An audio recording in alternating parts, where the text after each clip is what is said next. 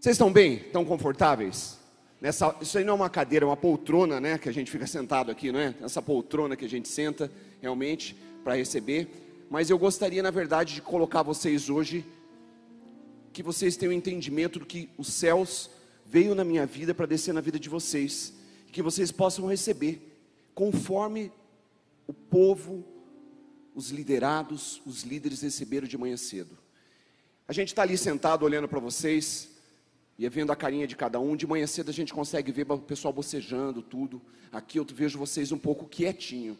Eu vejo vocês assim acanhados, apreensivos. Eu não fico apreensivo não. Se vocês vieram aqui hoje é porque vocês vieram para receber. Então, o que o Espírito Santo mandou já declarar no inicial para vocês, eu vou orar por essa palavra agora, é para que vocês tenham hoje entendimento dos céus aberto nesse momento, porque os anjos de Deus estão aqui nesse momento. Vocês viram o fogo que se manifestou através desse altar já no início dessa noite. Então, que vocês tenham esse start agora e realmente o, é, tenham esse entendimento dos céus, com o Espírito Santo falando na vida de vocês, para que vocês não fiquem parados e vocês ajam realmente. Amém? Vamos nos colocar de pé e vamos orar, porque eu acho que é o mais importante nesse momento é a gente orar, porque nós somos gratos a Deus por estarmos aqui. Pai querido, Deus amado, somos gratos, papai, por estarmos aqui reunidos em seu santo nome, Senhor. Papai, usa-me, papai, diariamente, papai, usa-me neste momento, papai, para que a sua palavra venha, papai, e rasgue os céus nesse momento na vida de cada pessoa que adentraste essa noite neste ambiente, papai. Que eles tenham entendimento dos céus estás aqui, Senhor, que eles tenham entendimento, papai, que não foram feitos para ficar parados como um rio parado, papai, mas que eles sejam águas, águas correntes neste ambiente, Senhor, e que seja destravado no mundo espiritual as suas vidas, papai, que cada promessa, Senhor, cada promessa que foi declarada na vida deles através dessa palavra, que seja um destravamento no mundo espiritual, Senhor, e que eles possam receber esta palavra e realmente, papai, vire rema, rema verdadeira na vida deles. Um solo fértil, declaramos agora, papai, e que eles possam receber em nome de Jesus. Uma salva de palma para Jesus. Pode se assentar, por favor.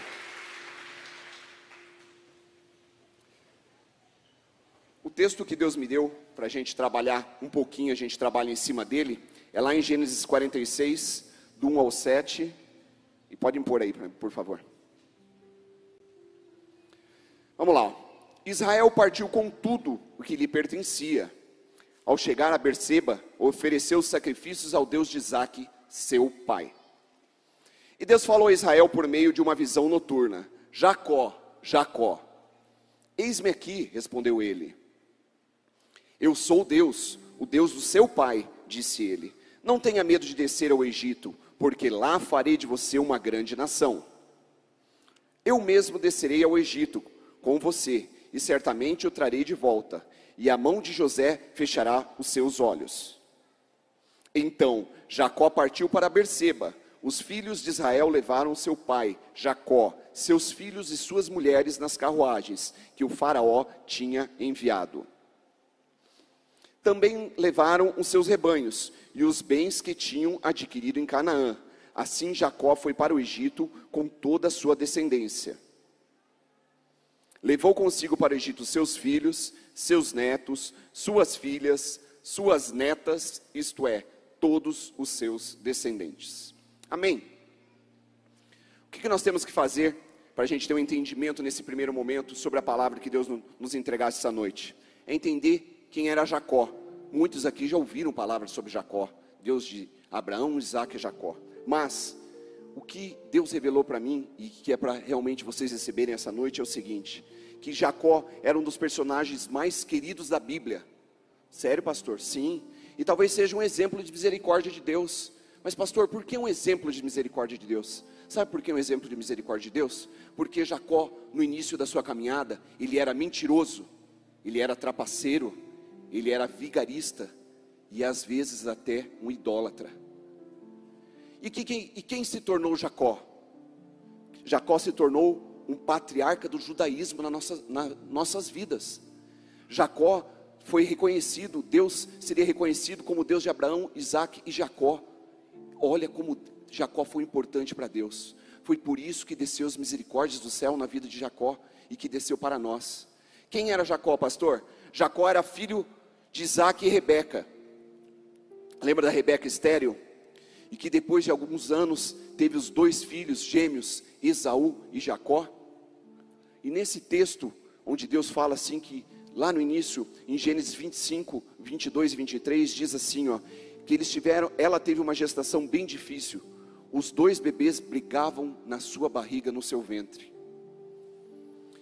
E Deus responde para ela: Duas nações, filha, estão brigando dentro de sua barriga. Tenha esse entendimento. Ao longo da vida fica claro que Jacó era inteligente, astuto e calculista. Sendo assim, Isaú, ao contrariamente de Jacó, era um indivíduo rude e despreocupado. Dava valor aos prazeres passageiros. Já Jacó acreditava que deveria ter a sua primogenitura. Por quê? Porque ele não era o primogênito. Quem na, nasce primeiro é o primogênito. E ele não era. Ele nasceu primeiro Esaú e ele veio depois, agarrado aos pés de Esaú. E por causa dessa sua inteligência superior, ele lutaria pela sua primogenitura. E um belo dia, Isaú chega, em, em sua, chega de sua caçada em casa faminto e vê seu irmão com um ensopado de lentilha. Jacó só deixa Esaú comer depois que negocia com ele que vendesse seu direito de primogenitura. Olha que triste, gente. Você imagina uma coisa tão importante e o Esaú trocando por um prato de lentilha. Você já imaginou você entregar uma coisa importante da sua vida e trocar por nada? Um prato de comida? Foi mais ou menos isso que Esaú fez. E o que, que pôde se cumprir lá em Gênesis 25, 34? Que ao entregar o seu direito de filho mais velho, cumpriu-se a profecia de Deus feita a Rebeca. Duas nações estão no seu ventre, mas o mais velho servirá o mais moço. E foi se cumprindo a palavra do Senhor. As promessas do Senhor foram se cumprindo. Mas o mais importante da primogenitura, que são os bens, era a bênção do pai. E Jacó sabia disso, que ele precisava receber a bênção do Senhor. Passar os direitos espirituais, essa era a bênção do Senhor recebida do pai, e automaticamente a liderança da tribo ou clã. E nesse momento, o que, que aconteceu com Isaac? Depois de velho, lá em Gênesis 32, 24, percebeu que era hora de passar a sua bênção. E sendo enganado por Jacó e Rebeca, foi enganado, pastor? É, é, foi enganado, mas tudo com um propósito, e assim o fez. Depois Jacó lutou com Deus, lutou com um anjo, lá em Gênesis 32, 24, que diz que ele só deixaria ir embora se recebesse a sua bênção. Vocês se lembram disso? Que ele era determinado, Jacó, que ele queria porque queria receber a bênção, ele já tinha comprado, negociado a sua primogenitura. Ele não, muito, as pessoas pensam, e eu também pensava, mas quando fui fazer esse estudo bíblico, eu tive entendimento dos céus, que ele negociou com o irmão dele. O irmão dele vendia se quisesse, ele não arrancou as forças, a primogenitura. Mas o irmão dele, que foi Esaú, entregou por um prato de lentilha. Ou seja, ele era mentiroso, ele era vigarista, ele era realmente, mas ele fez um negócio com o irmão. Então, na verdade, o irmão disse amém e concordou com o que estava acontecendo. E o homem, que é Deus, o abençoou, dizendo, depois de tanta briga durante a noite toda com Jacó, que daquele momento em diante seu nome seria Israel. Ou seja, Jacó não é mais Jacó. A partir de hoje, a partir dessa luta com o próprio Deus vivo, com um anjo, ele seria Israel.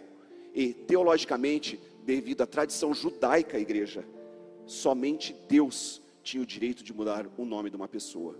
Ou seja, ele lutou com o próprio Deus. Mas vejam comigo lá, vejam comigo aqui as promessas que, que Deus tem para eles. Quando Deus falou para Jacó pela primeira vez, lhe fez a mesma promessa que tinha feito a Abraão e também a Isaac. Vamos lá em Gênesis 13, 16. Abraão, tornarei sua descendência tão numerosa como o pó da terra, se for possível contar o pó da terra. Também se poderá contar a sua descendência. Gênesis 13, 16. Isso foi para Abraão, tá?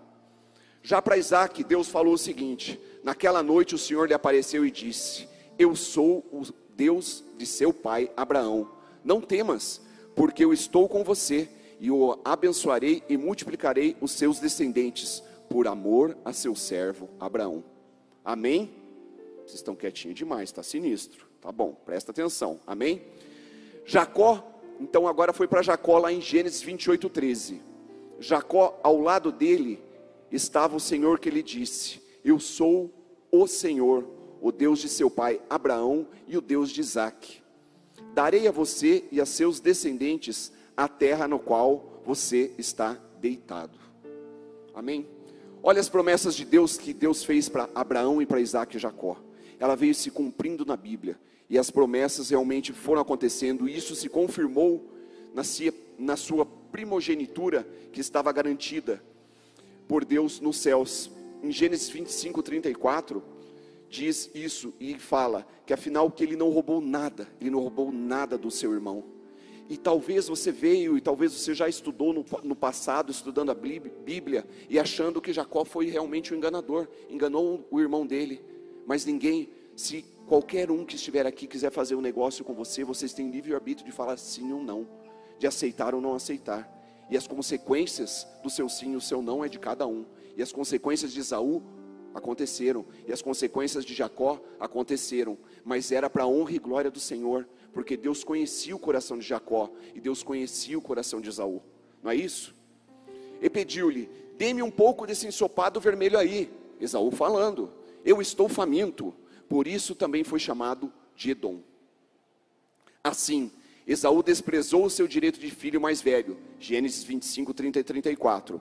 E quando seu pai o chamou Esaú para ser abençoado, ele deveria ter sido honesto e sincero e dizer: vocês imaginem vocês trocarem a primogenitura de vocês. Ó, oh, estou falando melhor que, no, que, de manhã já, porque esse primogenitura para mim, igreja do céu, enrola a língua aqui, cara, meu santo Deus Israel, sabia? Mas tá indo bem, tá indo bem, tá, tá passando, vamos nessa, tá? Mas vamos voltar para o assunto aqui. É, vocês imaginem você trocando a sua primogenitura por um prato de lentilha. Quem é primogênito aqui? Pode erguer a mão? Temos bastante. E os que não são primogênito, que igual eu não sou, vocês acham que vocês não têm promessa na vida de vocês? Que só está na primogenitura? Não é verdade. A pastora é primogênita da minha família.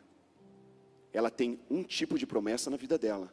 Eu tenho outro tipo de promessa, igual minha irmã mais nova tem outro tipo de promessa. Deus está falando que Ele tem promessas nesse momento Deus fala nessa palavra para vocês e às vezes a gente se pensa assim, mas Senhor, eu não sou o seu primogênito, então eu sou menor que eles. Não, você é igual a eles, porque nós somos pedras vivas no edifício de Cristo e nós somos feitos para realmente transferir essas promessas geracionais. E é isso que Deus mandou falar para vocês essa noite, e vocês têm que ter esse entendimento do que realmente é necessário. Em Gênesis 27, do 1 ao 4, Põe lá para nós, por favor, Roberto. Não sei se é o Roberto que está lá, não dá para ver. Vamos lá. Tendo Isaac envelhecido, seus olhos ficaram tão fracos que ele já não podia enxergar. E certo dia, chamou Esaú, seu filho mais velho. Ele disse: Meu filho. E ele respondeu: Estou aqui. Disse-lhe Isaac: Já estou velho e não, tinha, e não sei o dia da minha morte. Pegue agora as suas armas, o arco e a aljava e vá ao campo caçar alguma coisa para mim. Prepare-me aquela comida saborosa que tanto aprecio e traga-me para que eu coma e o abençoe antes de morrer. A pergunta que Deus me fez e eu faço para vocês: por que que Esaú não contou para o pai dele que ele tinha vendido a sua primogenitura? Por quê? Por que, que ele não falou para o pai que tinha vendido ela e que realmente era transferido isso para o seu irmão, porque ele fez um negócio com o irmão dele? Sabe por quê? Porque a, a marca de Esaú era a irresponsabilidade. Ele era uma pessoa irresponsável. Ele não tinha palavra firme. Ele não se importava com coisas eternas, mas somente com passageiras e trocou tudo isso por um prato de lentilha. Mas eu quero fazer nesse momento tirar essa tensão que eu vejo na vida de vocês, aí olhando os olhos de vocês daqui, eu consigo ver, gente. Meu Deus, é maravilhoso isso aqui. A gente vê todos vocês.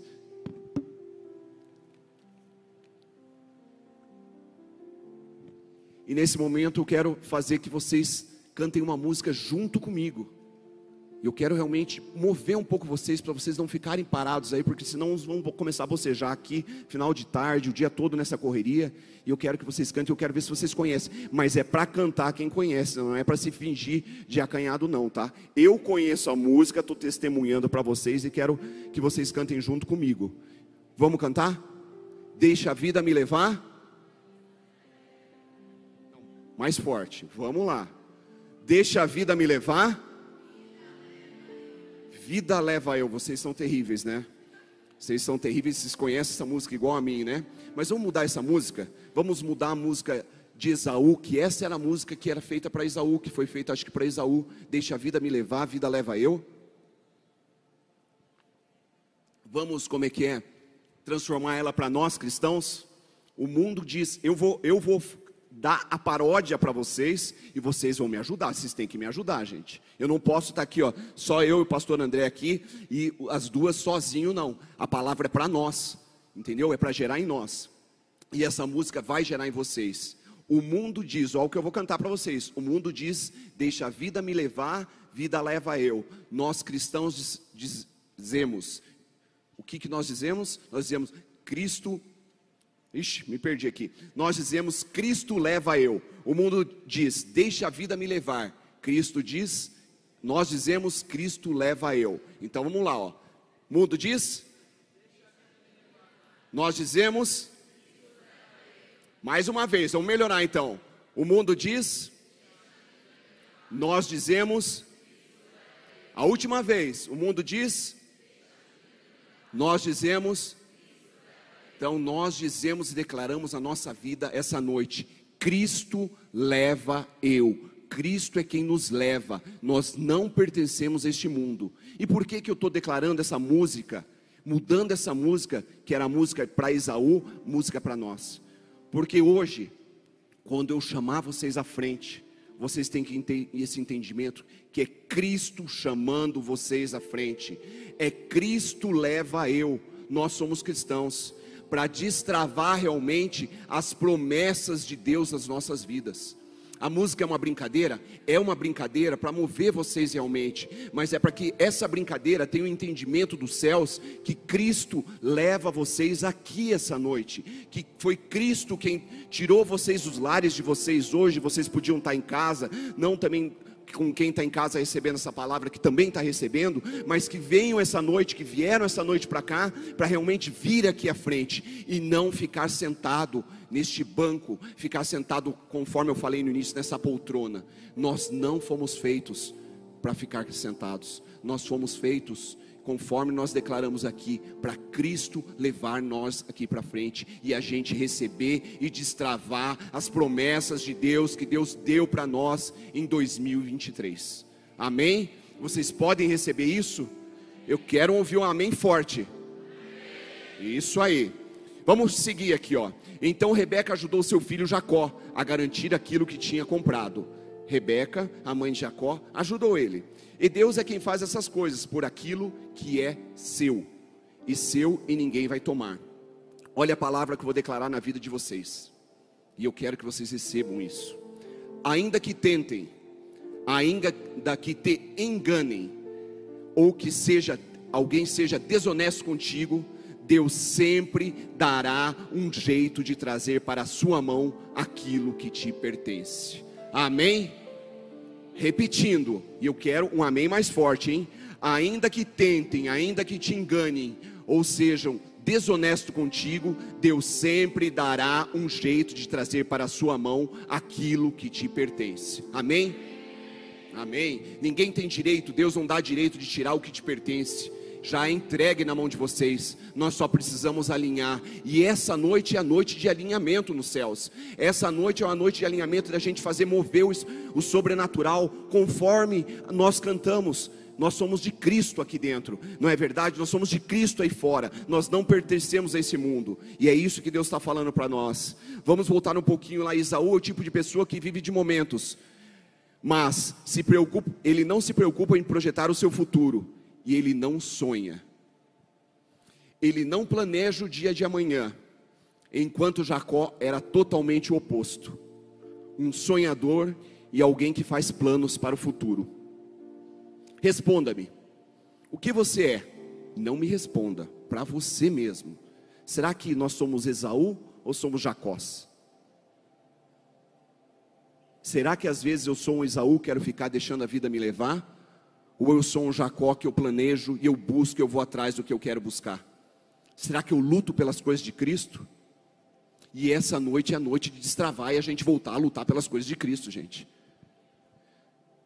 Olha o que Deus colocou assim para mim, ó, e eu estou declarando na vida de vocês.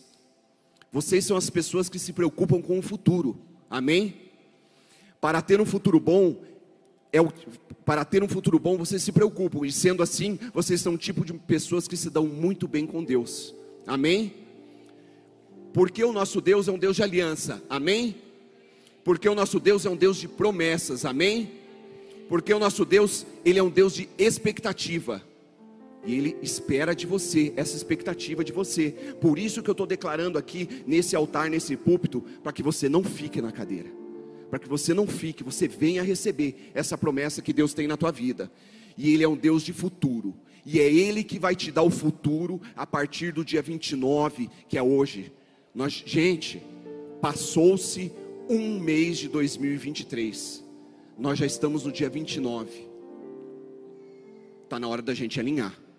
Foi quando eu estava preparando essa palavra, que faz duas semanas que eu venho preparando essa palavra, Deus falou assim: ó, alinha a minha igreja, filho, alinha a minha igreja que eu quero derramar as bênçãos na vida dele. Mas se não tiver alinhamento entre os céus e a terra, eu não consigo entregar as promessas para eles. Então clame para eles, tenha o um entendimento, abra os céus na vida deles, que eles têm que vir e receber que é uma noite sobrenatural na vida deles, que é para eles moverem fé, para eles caminhar com Cristo, e é isso que Ele está falando para vocês hoje, e é isso que eu falei de manhã cedo, e moveu os céus de manhã, e eu te digo que os céus estão totalmente transformados, só pelo louvor o que aconteceu, só pelo realmente pelo fogo do Espírito que estava, eu estava ali louvando e adorando o Senhor, a gente sente a presença, desce de cima para baixo, realmente, então nós não fomos feitos, e a pergunta de Deus realmente para nós é: Deus te dá sonhos.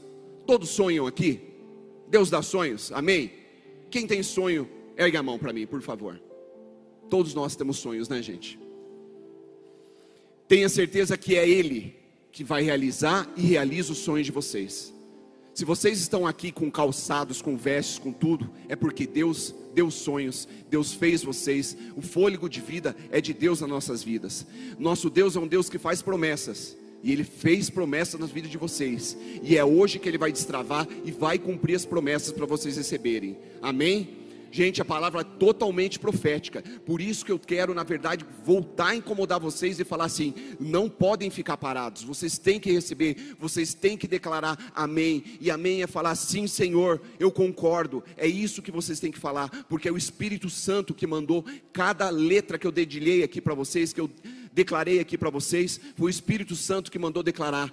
Tem que destravar hoje. Não é uma noite normal, não é uma, é uma noite sobrenatural. E o que, que a gente pode dizer aqui, ó? Voltando para a palavra. Então Jacó estava andando com Deus, e embora ele tinha tido contratempos e complicações ao longo da vida, será que só eu tenho contratempo? Trabalho, dia a dia. E o que nós sabemos bem é que as complicações lhe deixaram um final com quatro esposas.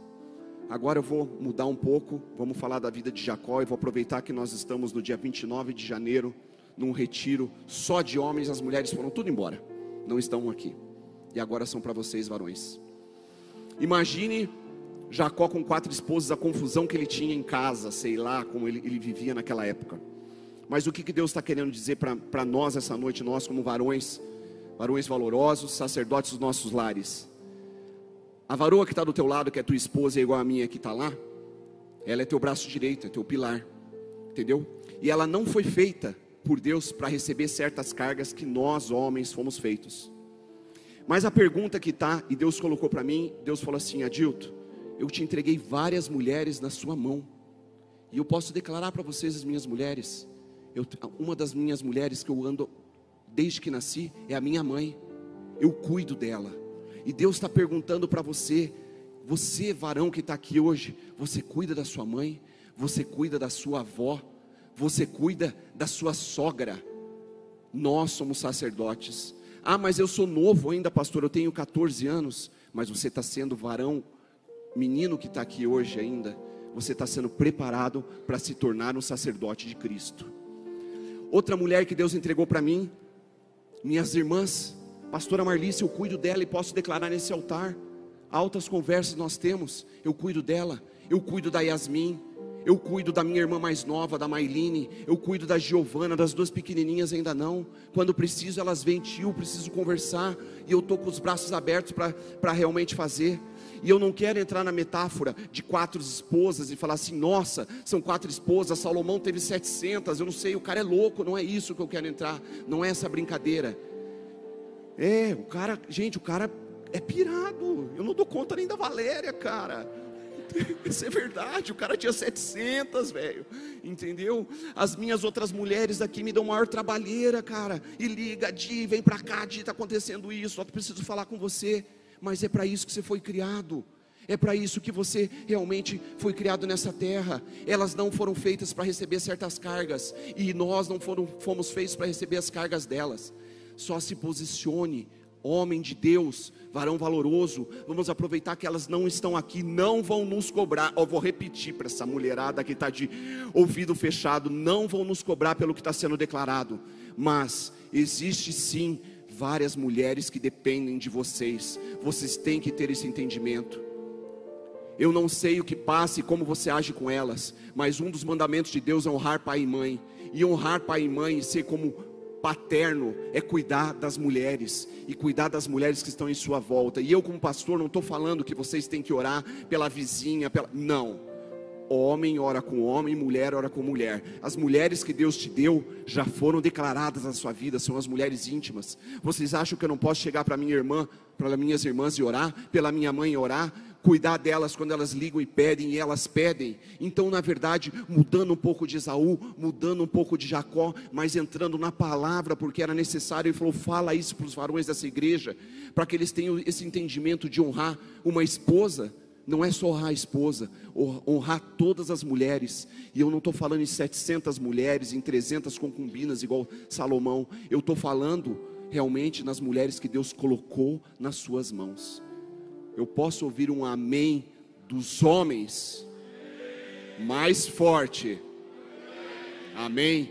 Que recebam isso, não fiquem bravos comigo, entendeu? E mulherada, depois vocês me depositam lá alguma coisa lá, porque eu dei uma puxada de saco na, de vocês, mas foi o Espírito Santo que mandou. Eu falei, eu vou fazer e puxar a orelha desses homens que estão aí, porque realmente vocês foram feitas para ser honradas, vocês são a parte mais singela do negócio. E realmente, embora às vezes vocês são umas leoas no momento necessário, ou talvez não, mas vocês são a parte frágil. E está declarado nesse altar para vocês. Amém? É, fala Deus, né? Fala Deus. Sobre Salomão, 700 mulheres, Deus me deu a revelação, eu estava estudando, e eu, eu explico em outro momento para vocês como que era aquela época, tá? Mas para vocês terem um entendimento assim, um spoiler, naquela época a mulher que não se casasse e ficasse solteira, ela tinha que ir para a prostituição. Salomão era rei e ele, então ele casava com a mulher e ele cuidava dela. Lógico, 700 mulheres, você imagina uma reunião das mulheres de Salomão. Melhor nem imaginar, gente. Meu santo Deus, né? Vamos, vamos seguir. A palavra diz para nós assim, ó, que ainda assim ele viu Jacó, Ainda assim, ele viu a semente da promessa de Deus se cumprindo nos seus doze filhos. No mundo tereis aflições, em João 16, 33, disse Jesus. E olha o que o Espírito Santo mandou declarar. Podemos acrescentar com isso que no mundo tereis complicações, problemas, dores de cabeça, desafios, lutas, vitórias e derrotas. Deus está declarando isso, vocês vão ter, eu tenho, todos nós temos mas, e aí que eu quero ouvir amém, eu recebo. É assim, ó. Se você está debaixo de uma promessa, esteja certo, nenhuma aflição, nenhuma complicação, nenhum problema, nenhum desafio, nenhuma dor de cabeça, nem mesmo uma derrota te fará perder a promessa. Repetindo, se você está debaixo de uma promessa, esteja certo, nenhuma aflição, e eu não sei o que está te afligindo, eu não sei o que te afligiu durante 29 dias deste janeiro de 2023. Eu não sei qual é a complicação que está na tua vida. Eu não sei qual é o problema que está acontecendo contigo. Mas o Espírito Santo sabe. E que ele fala assim, ó, que nenhum desafio, nenhuma dor de cabeça que realmente talvez esteja acontecendo, ou mesmo você se sinta derrotado. Talvez você veio da tua casa hoje e falou assim: Pai, eu estou derrotado. Eu tenho que ir lá e o Senhor tem que falar comigo. E Ele realmente trouxe você aqui para Ele falar com você. Só que Ele fala para você assim: ó, nada, nada, nada te fará perder a promessa. Ou seja, vocês vão receber a promessa. Amém? Porque nada nem ninguém pode impedir o que teu Deus e o nosso Deus vai cumprir e ele te prometeu. Agora veja, gente, veja lá, igreja. Abraão teve só um filho, não é isso? Que é o da promessa, que é Isaac. E Isaac, por sua vez, teve dois filhos, mas só um se preocupou em andar com Deus, Jacó. Mas agora Jacó tem doze filhos. E nesses doze filhos, Jacó pode ver o início do cumprimento da promessa do Senhor. O que, que o Espírito Santo manda eu falar assim, ó? E você talvez esteja sentado, pensando e recebendo, e, e talvez seja possível que você esteja vendo a semente da promessa de Deus na tua vida. Talvez sim. Olhe ao seu redor, olhe de quem você era, quem você foi e quem você será, porque você vai ser, está declarado. Porque a promessa de Deus não acontece como mágica, não vem aqui simplesmente, ó, recebe a promessa. Há um, um caminho para a gente trilhar, há um caminho para a gente caminhar. E ele tem um caminho, um tempo, um propósito e uma construção. E é isso que vocês estão fazendo aqui hoje. Vocês vieram construir esse caminho novamente nesse altar. Amém? Sim, a promessa de Deus se cumpre gradativamente em nossas vidas. E a promessa que Deus te fez vai se cumprir, já está declarado. E talvez já esteja se cumprindo. Quem tem certeza que a promessa de Deus já está se cumprindo na, na sua vida? Pode erguer a mão? Bastante pessoas, mais do que de manhã. E que, quem tem dúvida, realmente, por mais que a promessa esteja se cumprindo, nós temos que alinhar.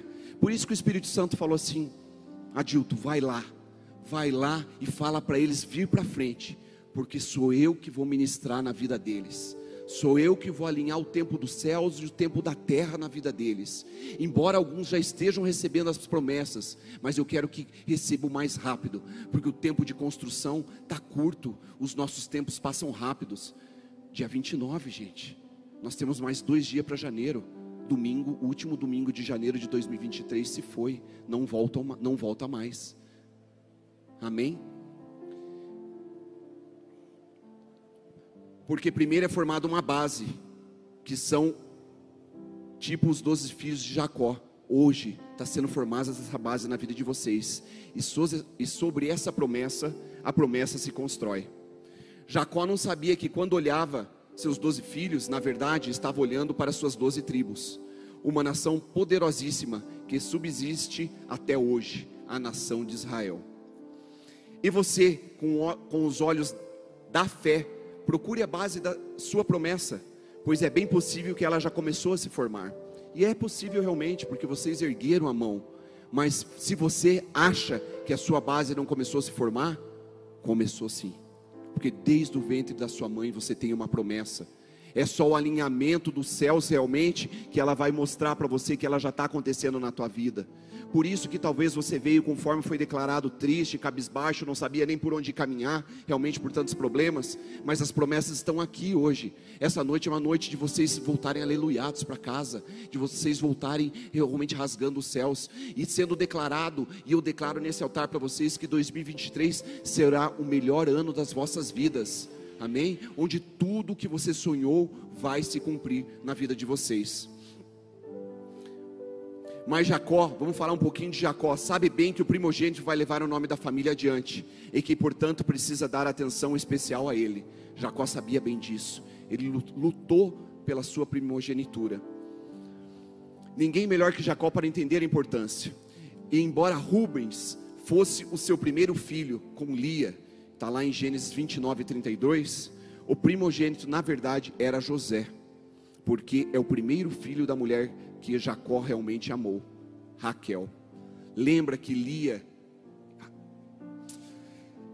lembra que ele foi realmente, ele trabalhou sete anos para ter a sua esposa Raquel e foi entregue, seu sogro enganou ele, foi entregue Lia e ele trabalhou mais sete anos para ter a sua segunda esposa realmente receber Raquel e realmente ele considerou desde o início da sua caminhada pelo trabalho que ele fez que realmente a família dele e a esposa dele, o primogênito dele, seria o primeiro filho com Raquel. Amém? Porque o primeiro filho de uma mulher de Jacó realmente o amou, que foi Raquel, aquela com quem ele sonhou durante sete anos. Então Deus lembrou-se de Raquel. Raquel era, era estéreo, gente. E Deus ouviu o seu clamor e a tornou fértil. Olha o milagre acontecendo para as promessas de Deus acontecerem. E se você às vezes não entende certas coisas que acontecem na tua vida, e Deus está declarando que vai acontecer milagres realmente na vida de vocês. A, a, vida de vocês não foi feita de rio parado, igual já, eu já declarei hoje aqui. É um rio fluente e vocês não podem deixar essa água parada. Então, esse milagre vai acontecer. E ela engravidou e deu à luz a seu filho e disse: Deus tirou de mim a minha humilhação Palavras da Raquel, Gênesis 30, 22, 24. Deu-lhe o nome de José e, de, e disse ao Senhor: Que o Senhor me acrescente ainda mais outro filho. Assim entendemos a amargura de Jacó quando perdeu seu primogênito. Assim entendemos a sua angústia, dor e tristeza durante muitos anos em que pensou que José estava morto. Dá para entender, né? Olha, olha o que Deus manda falar para você que está aqui. Mas ainda que essa vida nos traga muitas dores, se você está passando por um período de tribulação, muitas dores, angústias e amarguras, pela perda de um filho, pela perda de um sonho, ou pela perda de uma promessa, Ele vai mudar o seu tempo. Por quê? Jacó passou por isso. Mas contudo, o que Deus declara é que nós temos um Deus igual de Jacó, e o que ele fala para nós essa noite é que nós não devemos em momento algum abandonar Deus. Jacó, por mais que ele perdeu José, ele não abandonou a Deus. Ele continuou seguindo a Deus. Lógico, ele foi enganado, mas ele continuou servindo ao Senhor até que Deus ressuscitou o seu sonho, restituiu a sua esperança, devolveu sua alegria e renovou a promessa fez brilhar os seus olhos com a doce e suave notícia que seu filho José estava vivo. Ó, oh, meus irmãos amados, o que eu quero dizer para vocês é assim, ó. Temos um Deus que ressuscita sonhos, e o Deus de, o Deus de vocês não é mentiroso. Se você talvez está pensando que morreu o sonho de vocês, Ele está falando que Ele vai ressuscitar essa noite. Ele faz renascer a esperança, então Ele vai renascer a esperança nesse altar hoje aqui com cada intercessor que for orar por vocês, eu também quero descer para orar, porque é da minha essência fazer essa oração. Eu preciso disso para transferir para vocês, que eles possam ser usados por Deus e para que vocês realmente recebam isso daí e que devolva a alegria no coração de vocês e que Ele console a vida de vocês em cada oração. Não se sintam menosprezados, desde o ventre da sua mãe, hoje foi declarado aqui Deus conhece vocês e Deus sabia por tudo e sabe o que cada um de nós vai acontecer com cada um de nós. Ele é Deus do ouro, da, da prata, Ele é Deus do tempo, Ele é Deus de tudo. E Ele sabe por que vocês vieram aqui. E Ele sabe, Ele está declarando que realmente é um novo tempo. É o tempo realmente de receber notícias maravilhosas, conforme foi com José, que ele recebeu de José. E quem diria se o filho primogênito o convida para morar com ele no Egito? Quem diria Jacó receber essa notícia?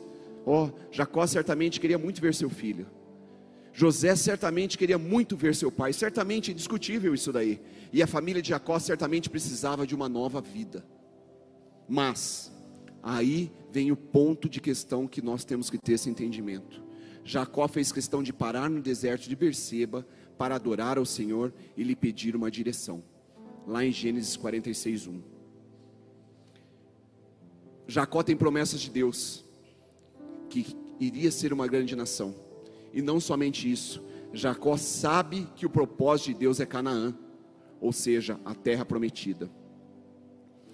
Em Gênesis 12, 10, 20 diz assim: Pode pôr para nós lá? Gênesis 12, 10, 20.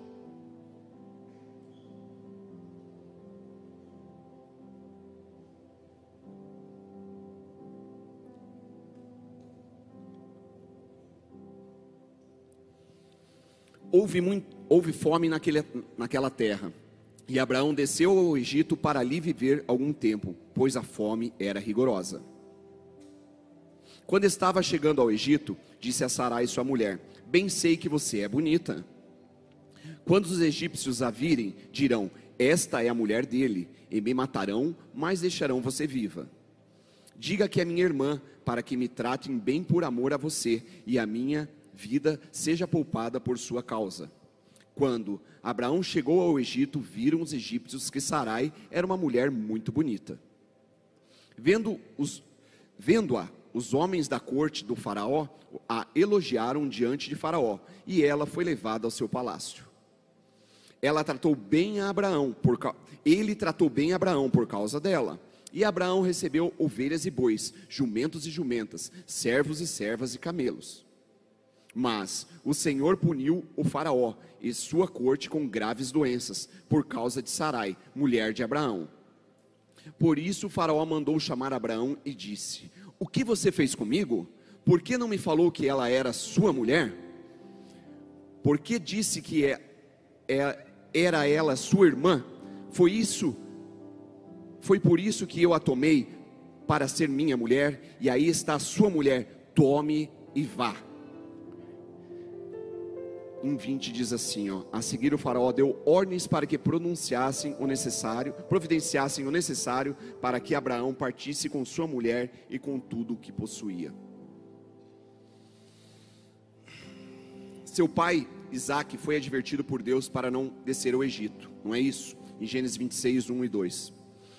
O Senhor apareceu a Isaac e disse: Não desça ao Egito, procure estabelecer-se na terra que, ele, que eu lhe indicar. Houve fome naquela terra, como tinha acontecido no tempo de Abraão. Por isso, Isaac foi para Gerar, onde Abimeleque era o rei dos filisteus.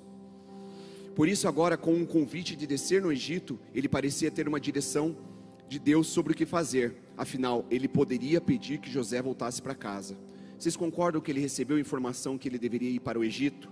Só que ele sabia que o Egito não fez bem para ele, não fez bem realmente o que aconteceu. E ele parou para quê naquele momento? Ele podia muito bem, como sendo pai de José, falar assim: venha você, saia do Egito e venha para casa. E ele não fez, porque ele sabia que Canaã era a terra da promessa. Não foi isso? E aí a notícia que Deus nos dá para eu declarar para vocês é o seguinte: não é porque nós recebemos uma grande notícia, esse é o ponto-chave da palavra, ó. E eu quero que vocês peguem isso, igual o nosso apóstolo falava: pega aí, e pega aí para você. Não é porque nós recebemos uma grande notícia, ou uma grande oportunidade acaba de surgir na tua frente, que nós, vemos, nós vamos nos precipitar. Deus está falando para vocês. Quem tem promessa precisa aprender a andar conforme a direção de Deus. Jacó recebeu a grande notícia, mas ele parou para orar para escutar o que Deus ia falar para ele. E Deus está falando para vocês. Talvez vocês recebam a notícia para trocar de emprego, talvez vocês recebam notícia de alguma coisa muito boa e a gente transforma dizendo: Nossa, foi Deus quem fez. Às vezes não. Nós temos que ter esse entendimento dos céus e esse é o ponto questão da palavra, que nem tudo é Deus quem fala. Às vezes são coisas da nossa cabeça mas quando Deus fala, Ele testemunha nas nossas vidas e vocês realmente sabem que tem que caminhar porque gera paz no coração de vocês.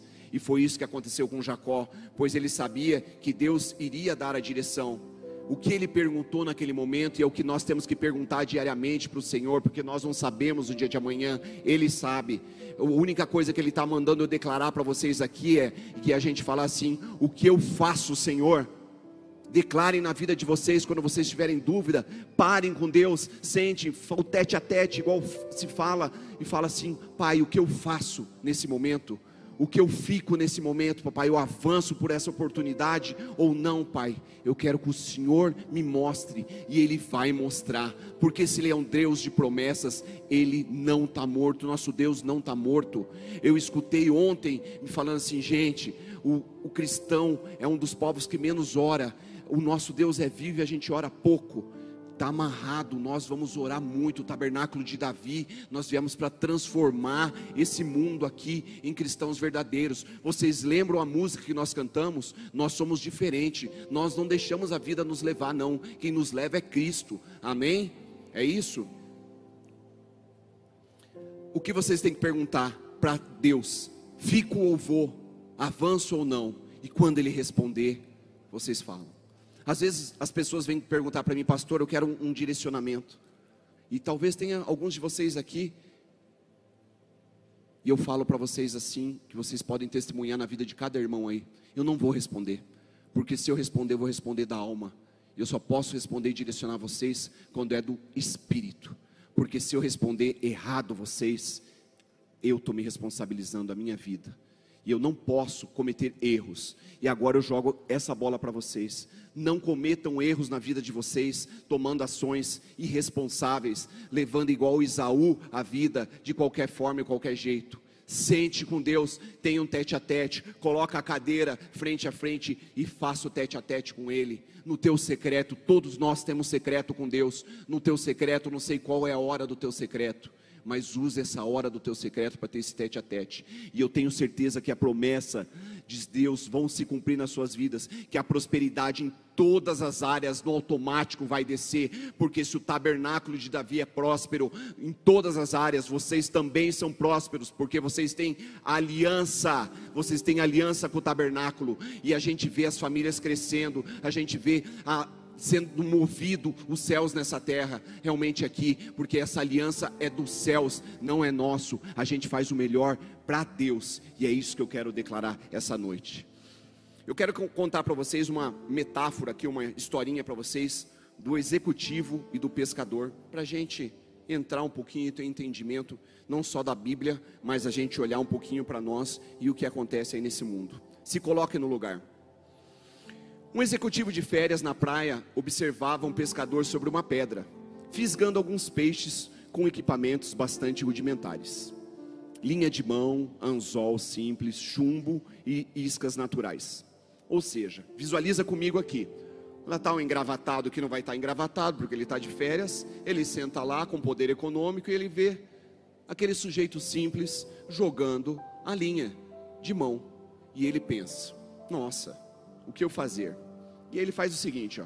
Ele vai conversar, esse executivo chega perto do pescador e vai conversar com ele. Fala assim, ó: "Bom dia, meu amigo.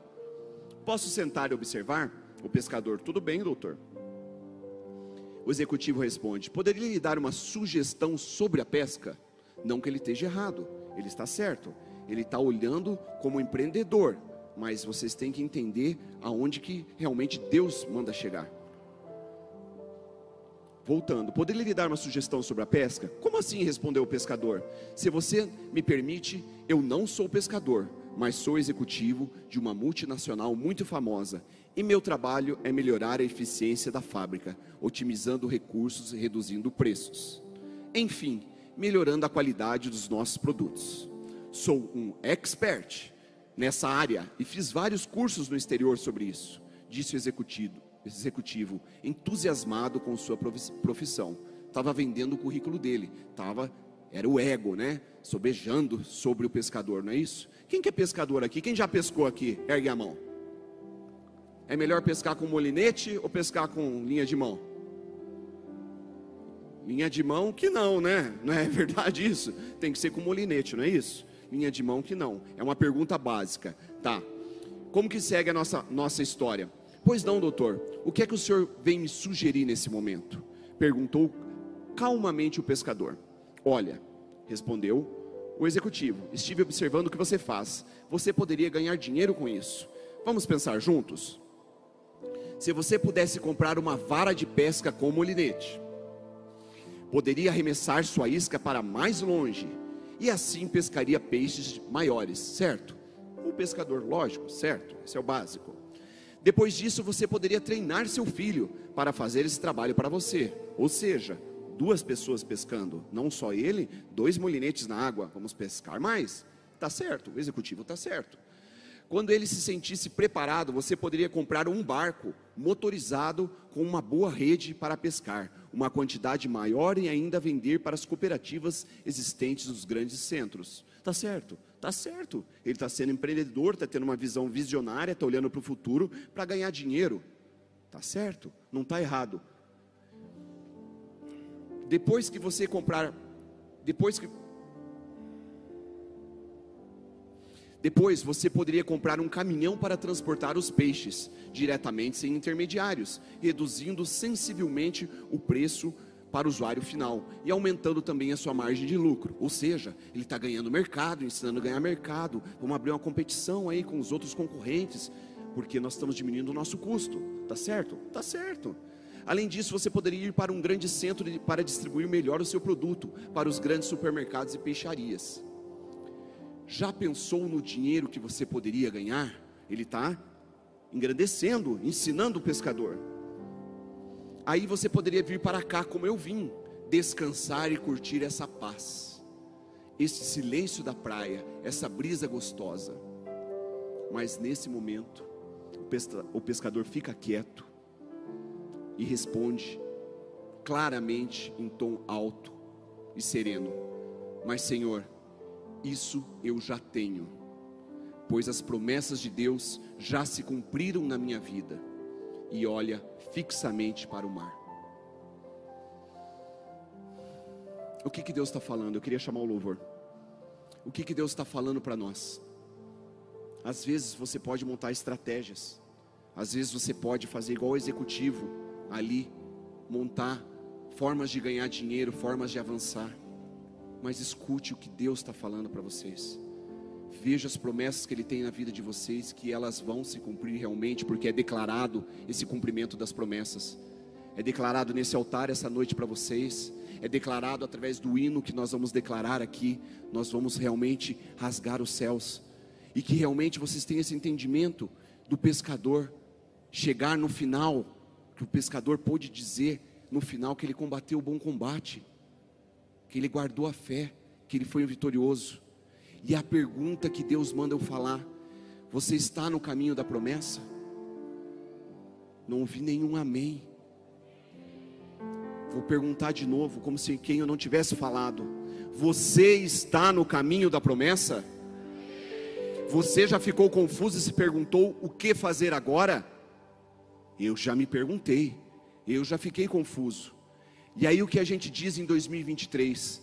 Nós temos mais 11 meses, 11 meses para mudar a nossa história em 2023. Eu não sei como você veio para cá hoje. Eu não sei, conforme eu declarei nessa palavra já no início, o que te trouxe aqui hoje, mas o Espírito Santo sabe. Vocês não vieram à toa para cá.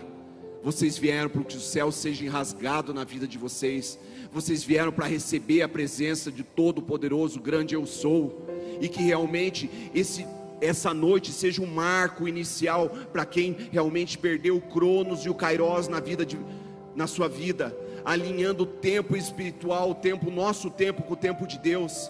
É nesse altar que nós temos que se derreter essa noite aqui, se derramar, nós temos que chorar, nós temos que realmente partir e não ficar parados. Ele vai cumprir o que prometeu, é uma promessa. Ele não é homem para mentir, ele faz realmente acontecer. Busque a Deus, porque se Deus prometeu, Ele não vai deixar você confuso e desprovido, Ele vai te direcionar. Deus disse a Jacó: pode ir ao Egito, e quanto à promessa que te fiz, e lá mesmo no Egito, ela vai florescer, e eu serei contigo, e ainda te darei por consolo que a mão de José fechará os seus olhos, ou seja, você vai dormir nos braços do seu filho, você vai para Deus nos braços do seu filho. Foi a promessa em Gênesis 46, do 1 ao 4. Se Deus prometeu, Ele vai dar uma direção e Ele vai fazer agora. Se coloque de pé, igreja.